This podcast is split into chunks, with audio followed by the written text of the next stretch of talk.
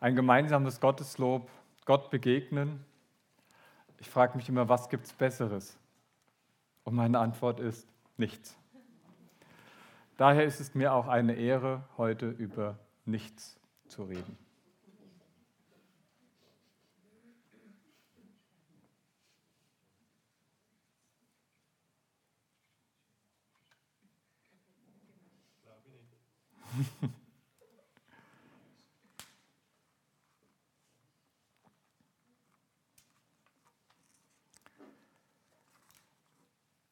Manche würden sagen, wenn ein Theologe sagt, er spricht über nichts, dann klingt das sehr bekannt. Dann habe ich mich gefragt, wie lange hätte ich schweigen müssen, bis so die Handys alle vorgenommen werden, man sich mit wo anderen Dingen beschäftigt. Wie lange hält man die Stille aus, bis man etwas tut? Was wäre passiert? Mein erster Punkt ist heute nichts tun. Nach einer Weile nichts beginnt man etwas zu tun. Und ich bin der Frage ein bisschen nachgegangen, was ist, wenn nichts ist? Und ich habe das mal aufgezeichnet bzw. lassen. Was ist, wenn nichts ist? Mal nichts. Das ist ein Kreis mit nichts drin. Für die, die es nicht sehen, ich werde es kommentieren. Als ich in mein Sabbatical gegangen bin, habe ich mir vorgenommen, in die Stille zu gehen und um genau eben nichts zu tun. Und als ich da war, wo ich hin wollte und allein in dem Raum stand und mich gefragt habe, was soll ich jetzt machen? soll ich jetzt lesen, beten, nachdenken? Was ist denn nichts tun? Na, ich habe gedacht, ich schaue mal, was passiert und das habe ich dann auch gemacht. Vielleicht gleich noch ein bisschen mehr. Und ich habe gemerkt, immer wieder, wenn ich in die Stille gehe, wenn ich mit Gott alleine bin oder mir Zeit nehme, ihr habt es vielleicht auch miterlebt am Gemeindewochenende, wo wir alle ein paar Stunden in die Stille gegangen sind. Na gut, wir hatten da Aufgaben, da hatten wir etwas zu tun. Aber was passiert eigentlich, wenn wir nichts tun? Was ist eigentlich, wenn nichts ist? Und ich habe gemerkt, grundsätzlich, wenn nichts ist, dann fangen wir selber etwas an zu tun oder uns fallen Dinge ein, die wir tun. Montag muss ich noch. Oder wenn ich nach Hause komme. Es gibt so viel zu tun an der Arbeit, in der Gemeinde. Und wir sind so mit dem Tun beschäftigt, dass uns das auch komplett fast ausfüllt. Und irgendwann, wenn man dieses ganze Tun betrachtet, fragt man sich, wer bin eigentlich ich in dem Ganzen? Es gibt ein Bibelwort in Lukas 9, Vers 25, denn welchen Nutzen hätte der Mensch, wenn er die ganze Welt gewönne und verlöre sich selbst und nehme Schaden an sich selbst? Wie fühlt es sich eigentlich an, sich selbst zu verlieren? Ich weiß nicht, ob ihr das kennt, Fotoalbum, ihr seht ein Kinderbild von euch und fragt euch, was ist aus mir geworden? Oder ich denke an eine Situation letzte Woche, ich reagiere blöd und denke hinterher, so wollte ich nie werden. Im schlimmsten Fall gibt es Männer in meinem Alter, die in der Midlife-Crisis alles hinwerfen, weil sie vor der Frage, wer bin ich eigentlich, keine Antwort gefunden haben. Wer bin ich? Bin ich dieses Nichts in diesem leeren Kreis? Die Frage zu stellen, ist wichtig, kann auch wehtun oder tut in der Regel auch weh.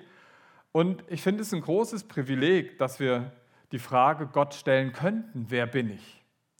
Aber ich habe gemerkt, selbst in meinem Gebeten geht es um das, was Gott tun soll. Oder ich frage Gott, was soll ich tun? Mach du, schaff, mach, ich schaff, mach, soll. Und es geht doch wieder oft um das. Und in der Stille beim Nichts tun? Was passiert jetzt? Und ihr merkt vielleicht bei dieser Spannung, was passiert jetzt? Es heißt auch loslassen. Wenn ich nicht, mich nicht mehr tue, gebe ich ab. Die Kontrolle übernimmt jemand anders. Ich gebe den Verlauf aus der Hand und deswegen sind wir auch dankbar, eben die Stille am Anfang. Wann unterbricht sie jemand? Red bitte weiter. Ich höre dir zwar sonst nicht gern zu, aber jetzt wäre ich froh, du würdest weiterreden. Die Angst, was ist eigentlich mit mir, wenn das hier wegfällt? Wer bin ich denn dann noch? Und in der Stille, und es ist immer wieder so, wenn ich Stille mache, und je länger die Stille her ist, desto schlimmer ist es, erstmal strömt dieses ganze Tun auf mich ein, der ganze Alltag und all das, was so in meinem Kopf ist. Und wenn ich mir lang genug Zeit nehme, irgendwann fällt das Tun weg und dann kommt da diese Leere und dann kommt da dieses Gefühl, ich bin ungenügsam. Und dann kommt all das, was schiefgegangen ist in meinem Leben, auf mich hinein.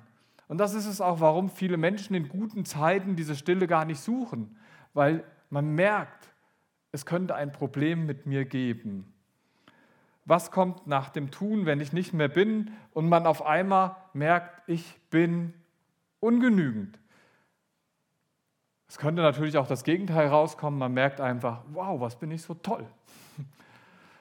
Es ist beides vielleicht nicht gerade das Gelbe vom Ei.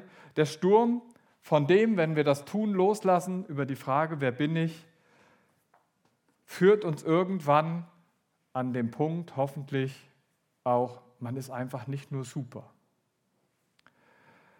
Das heißt, grundsätzlich, wenn ich mich ins Nichtstun begebe, beginnt für mich diese Zeit nach diesem Sturm der Gedanken, nach dieser Stille, oft mit einer Bußzeit. Ich merke, eigentlich habe ich nichts zu bieten, wenn das alles wegfällt, wer ich bin, um mit Gott Gemeinschaft zu haben. Und da bin ich so froh. Haben wir dieses Kreuz nicht nur im Gottesdienst stehen, symbolisch, sondern gibt es diese Realität von Jesus, der sagt, ich bin an diesem Kreuz gestorben Dich befähigt zwar nichts, um in die Gemeinschaft mit Gott zu treten, aber ich bin für alles das, was schiefgegangen ist, gestorben. Das ist ein bisschen so, wenn man sich in diese Lehre begibt und man sein Leben anfühlt, das ist so wie so ein Müllbeutel. Man merkt auf einmal, da ist eine Menge Müll und je länger man wartet, desto mehr stinkt es. Und ich weiß nicht, ob ihr schon mal einen stinkenden Müllbeutel entsorgt habt. Wenn ihr den zubindet und wegwerft, das ist nicht nur für die Nase angenehm, das tut so gut, Müll wegzubringen. Ich weiß nicht, wer sagt, oh, das ist eine blöde Tätigkeit. Ich finde, es ist eine der tollsten, die man machen kann, Müll wegbringen. Also vor allen Dingen innerlichen Müll. Und wenn man das gemacht hat und mal froh ist, und das ist auch das Schöne, ich möchte euch empfehlen, wenn ihr nichts tut, macht es mit Gott und fangt damit an, den Müll wegzubringen. Denn dann bleibt nämlich, dann fällt das Tun weg, der Müll ist weg und dann beginnt etwas Neues. Dann beginnt nämlich, und ich schreibe jetzt in den Kreis Sein hinein, dieses philosophische Wort Sein. Ich möchte jemand sein und dann beginnt es, dass ich sehe, wer ich bin. Und dieses Sehen, wer ich bin, das führt ein Stück dazu, dass ich wieder entdecken darf in der Gegenwart von Gott, wo ich gerade die Schuld abgeladen habe, ich bin eine ganze Menge. Wenn ich nämlich gegenüber von Gott stehe, merke ich, er hat mich geschaffen. Und da liegt ein ganz großer Wert in meinem Sein, weil Gott dieses Sein geschenkt hat. Wenn dieses Sein nicht gefüllt wird mit dem, dass Gott mir diese Würde des Lebens geschenkt hat, dann frustriert es vielleicht noch mehr zu entdecken, oh, ich bin eigentlich nichts außer eine Zufallsproduktion. Und ich bin froh, dass beim Nichtstun, wenn ich darüber nachdenke, ich merke, mein Sein wird von Gott gefüllt mit ganz vielen tollen Aussagen in der Bibel. Denn Gott möchte uns nämlich echtes Leben, dieses Sein schenken, was er geschaffen hat, nicht dieses ungenügsame, diese verdorbene Variante, die seitdem der Mensch sich von Gott abgewendet hat, da ist, sondern er hat dieses diese Grundsatzidee, als er uns geschaffen hat, von etwas Guten, Wunderbaren und Schönen. Deswegen gibt es ganz viele tolle Aussagen in der Bibel wie du bist Salz, du bist würzend, du bist Licht, hell, warm. Wenn du in dieser Gegenwart von Gott bist und diesen Müll dort losgeworden bist, dann das Wunderbare ist, wenn wir diesen Müll dort lassen, wir gehen mit Jesus in unserem Herzen wieder weg. Wenn er uns ausfüllt, dann sind wir diese wunderbaren Dinge.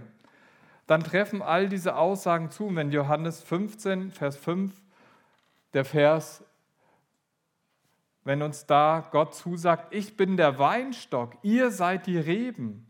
Wer in mir bleibt und ich in ihm, der bringt viel Frucht. Dann ist mein Sein etwas wert, weil Gott macht etwas damit. Und zwar nicht mit dem, was wir tun, sondern in dem, was wir sind, weil wir nämlich Rebe am Weinstock sind, geschieht Frucht. Denn er sagt, ohne mich könnt ihr nichts tun. Wir sind Reben und in der Verbindung mit Gott, und ich weiß nicht, ob ihr das kennt, wenn man so ein elektrisches Gerät anschließen möchte oder ins Internet sich einwählen möchte, dann gibt es manchmal verschiedene Netze. Und wenn du automatisch mit einem Netz, zum Beispiel dem WLAN, dem Weltlan, verbunden bist, dann musst du dich dort ausstöpseln, um ins Jesus-Netz zu kommen. Das heißt, wenn Gott sagt, ihr seid die Reben und mit dem Weinstock verbunden, dann fängt dieses ganze Nichtstun, dieses Sein eigentlich damit an, dass wir unseren Müll abladen, uns aus dem WLAN rausstöpseln und in das Jesus-Netz anschließen. Und in diesem Netzwerk gibt es dann die Kraft vom Heiligen Geist, die uns etwas wert macht. Und wenn Jesus sagt, in mir verbunden kommt Frucht, dann ist die Frage, wer in mir bleibt, wie bleibt man denn jetzt in Jesus, wenn man dann mal mit ihm verbunden ist? Und das Spannende ist, wer in mir bleibt, was ist das denn? Ist das was Aktives, in Gott bleiben? Dann fällt man schon oft ins Tun. Oder ist es was Passives? Dann mache ich gar nichts. Und ich möchte euch ein Bild geben für diese aktive Passivität des In Gott bleiben. Kinder, die Ball spielen. Sagen wir, zwei Kinder spielen Ball und das Spiel geht, wir werfen uns den Ball hin und her.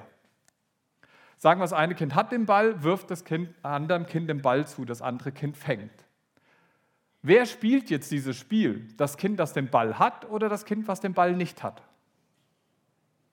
Beide. Eins aktiv, eins passiv. Und dann wirft man den Ball wieder zurück.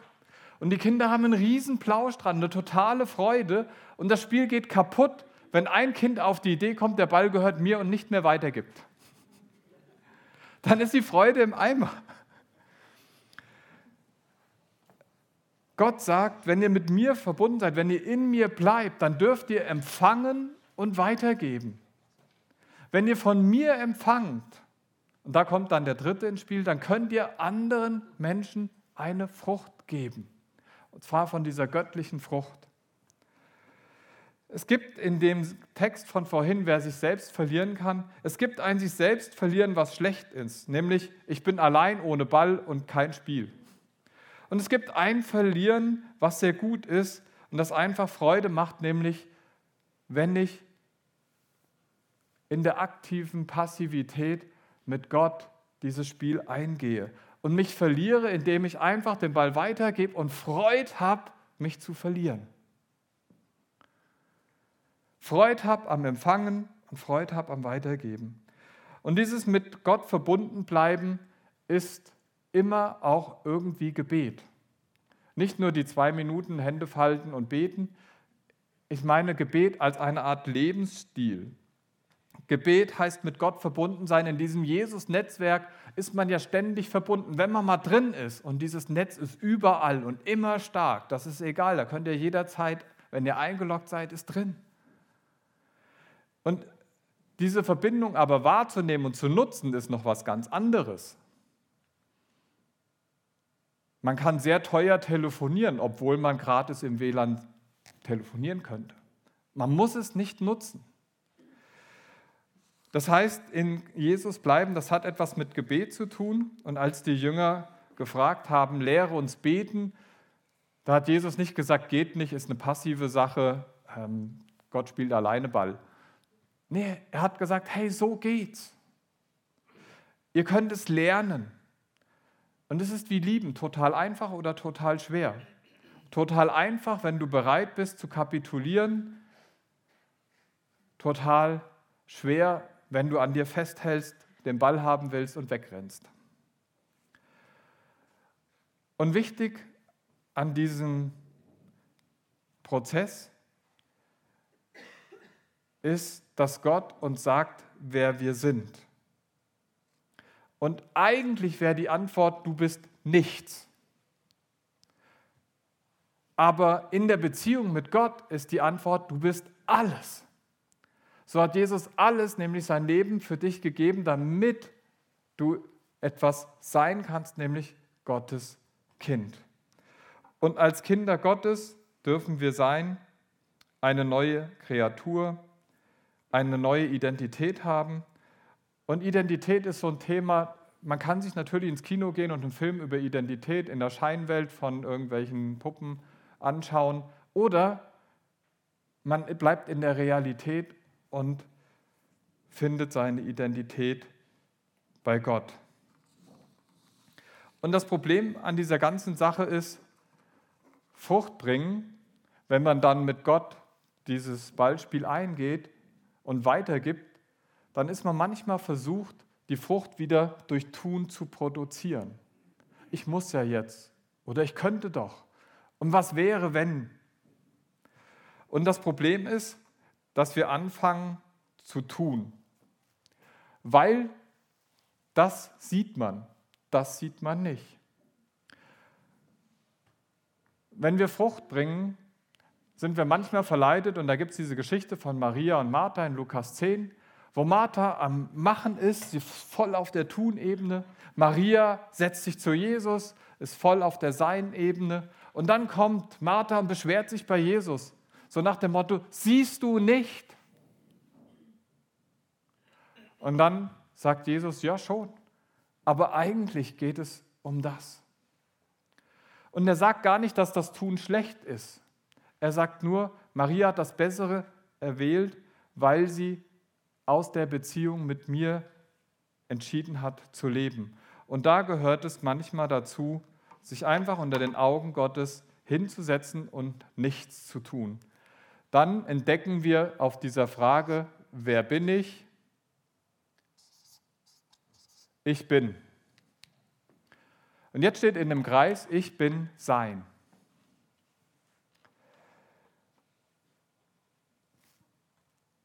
Ich bin sein heißt ein Stück, ich entdecke, wer ich bin und ich kann sein, wenn ich sein bin.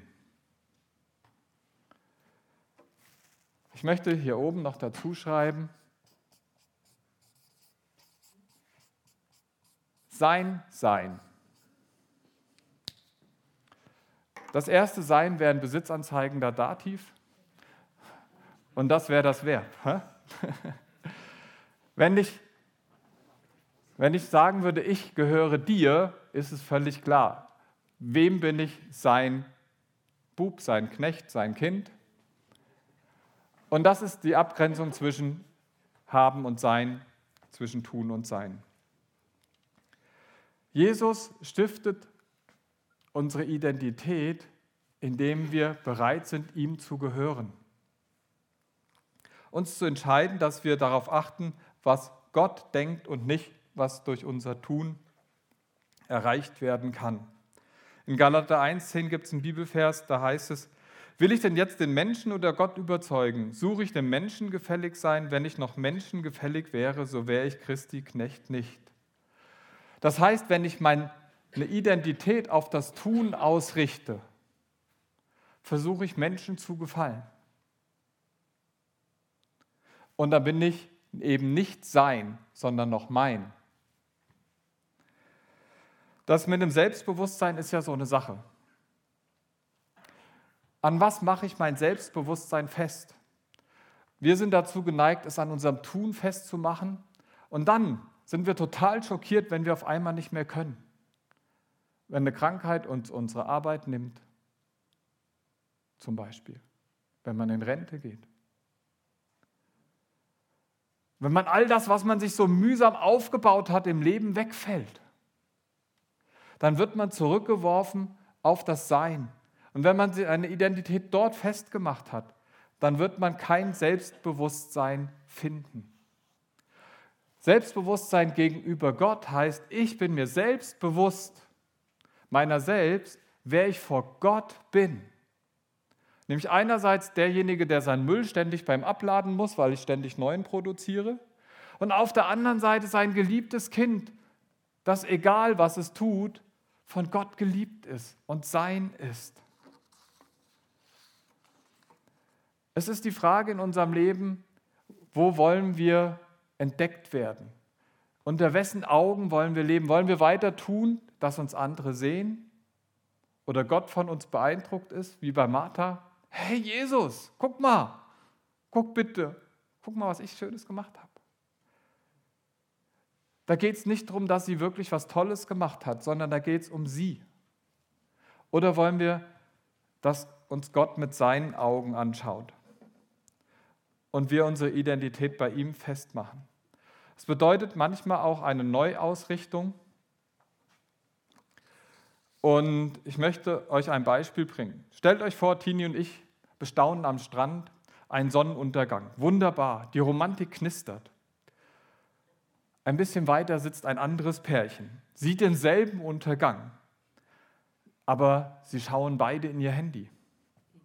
Beide sehen nur so in ihr Handy, ich bin total entsetzt und habe das sofort getwittert. Also ich besitze kein Twitter. Es war eine fiktive Geschichte. Schade um den Sonnenuntergang. Aber es zeigt so ein bisschen, bekomme ich mit, wenn Gott mit mir spricht, heißt es, ich bin sein, heißt, ich bin nicht nur in seiner Gegenwart und unter seinen Augen, sondern ich richte auch meine Augen auf ihn und auf das, was er tut. Und dafür müssen wir oftmals auch bereit sein, nichts zu tun. Also als ich diese Tage da gewesen bin und nichts getan habe, war ich da halt so beim Nichtstun. Und es ist spannend, man kann sich mit Gott unterhalten und unterwegs sein, ohne eine Aufgabe zu haben, ohne eine Predigt vorzubereiten, ohne ein Anliegen zu haben, was in alles auf der Welt noch verändert werden müsste. Man, man ist einfach mit Gott zusammen. Und ich habe ein Buch gelesen, da haben Leute gesagt, hey, alles, was dir heute begegnet, nimm es doch so, als ob Gott so zu dir reden würde. Und ich dachte, okay, Gott, machen wir so, mach einen Spaziergang, lauf so mit Gott durch die Gegend und denke noch so in meinem jugendlichen Leichtsinn, naja, jugendlich egal, heute Mittag essen oder fasten. Das wäre doch jetzt spannend, Gott, red doch mal mit mir und ich laufe so rum und alles, was mir begegnet, könnte von Gott sein. Und kennt ihr manchmal, es zieht euren Blick etwas magisch an. Und mein Auge fällt auf ein Auto mit Nummernschild. Das ist ja nichts Besonderes. In dem kleinen Ort, 300 Einwohner oder so, ähm, Freiburg ist klar, haben da alle Kennzeichen. Dann steht da KS, eine Nummer, vierstellig. 1221 oder weiß nicht mehr. Ist ja auch egal. Ich, okay, Gott danke, mache ein Foto davon, gehe weiter, komme in meinem Zimmer an, 10 Quadratmeter und ich denke so, was ist jetzt mit meinem Mittagessen? Guck dieses Foto, denk KS steht für mich für Kings. Also erste Buch Könige aufgeschlagen, vierstellige Nummer, Komma in die Mitte gemacht, 1221 oder 2112, ich weiß nicht mehr. Was steht da? Und König XY rief ein Fasten aus. Mist, Mittagessen fällt aus. Warum erzähle ich die Geschichte? Das ist wie mit dem Sonnenuntergang. Manchmal redet mit Gott mit uns und wir merken es nicht. Total super Sonnenuntergang, totale Romantik. Ein super Moment wartet auf dich. Gott schenkt es dir und was machst du? Du guckst in dein Handy. Bist mit dem WLAN verbunden statt mit dem Jesus-Netzwerk. Ich möchte unter den Augen und mit den Augen Gottes leben und das bedeutet immer mal wieder auch nichts zu tun. Das heißt, ich möchte euch diese Woche einladen, tu doch einfach mal nichts, ganz bewusst ein paar Stunden, egal was alle anderen um euch sagen. Denn das Spannende am Nichtstun ist, es ist immer Gegenwart. Das heißt, ich kann mich nicht auf meine Erfahrung mit Gott in der Vergangenheit ausruhen. Ich sage mal, ein Sabbatical für immer, eine Predigt für die ganze Woche. Nee, das funktioniert nicht. Nichtstun, dieses Sein in Gott, das ist immer Gegenwart. Es hat auch was mit der Zukunft zu tun. Das heißt, du wirst dir jetzt zum Beispiel einplanen, Dienstagstreff 14.30 Uhr, Missionare Paul und Debbie sind virtuell anwesend. Ich gehe hin und ich werde einfach sein und mich beschenken lassen. Vielleicht sogar Gebetsabend eintragen. Mittwochabend, ich lade dich herzlich ein. Sei dabei, tu nichts, sei einfach. Es hat was mit der Zukunft zu tun.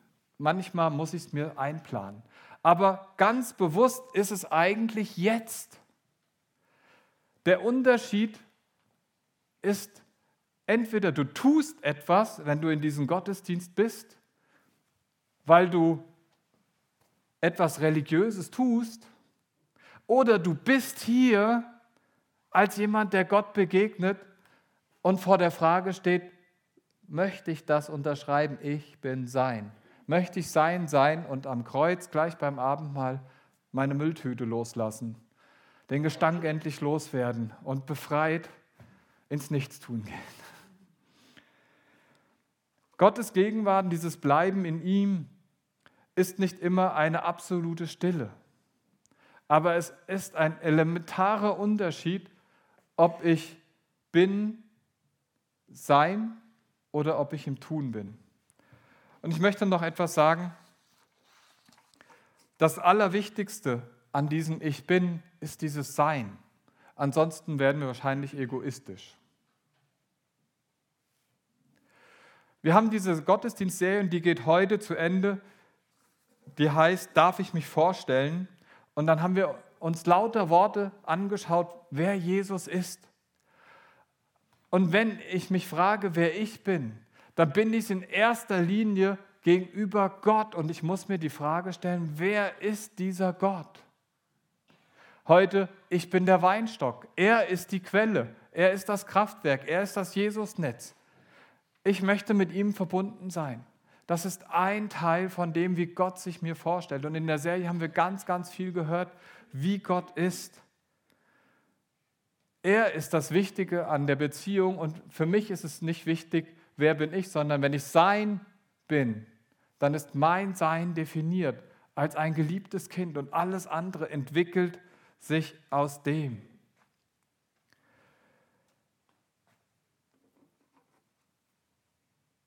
Und das bedeutet dann, ich kann im Gebet ihn loben, ihn bitten, mit ganz zwei unterschiedlichen Motiven, Momenten. Entweder ich tue es oder ich bin. Und für Gott ist das ein sehr wesentlicher Unterschied und für uns, wenn wir ehrlich sind, auch. Und um diesen Unterschied immer wieder klar zu machen, braucht es diesen Moment der Stille vom Nichtstun. Und diesen Moment werden wir jetzt auch haben. Wir werden ein Lied zusammen haben, das uns ins Abendmahl führt. Und wir werden nicht diese akustische Stille, aber diese Stille, wo wir mit unserem Sein vor Gott sein können, ausfüllen können.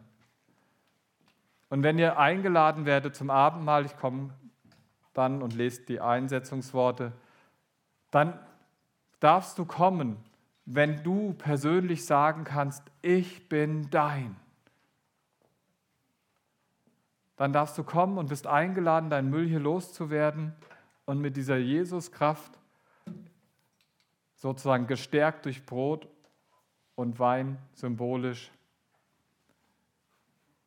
in den Alltag gehen. Wir können ohne ihn nichts tun und sind deswegen aufgerufen zum Nichtstun. So, und jetzt sage ich nichts mehr dazu.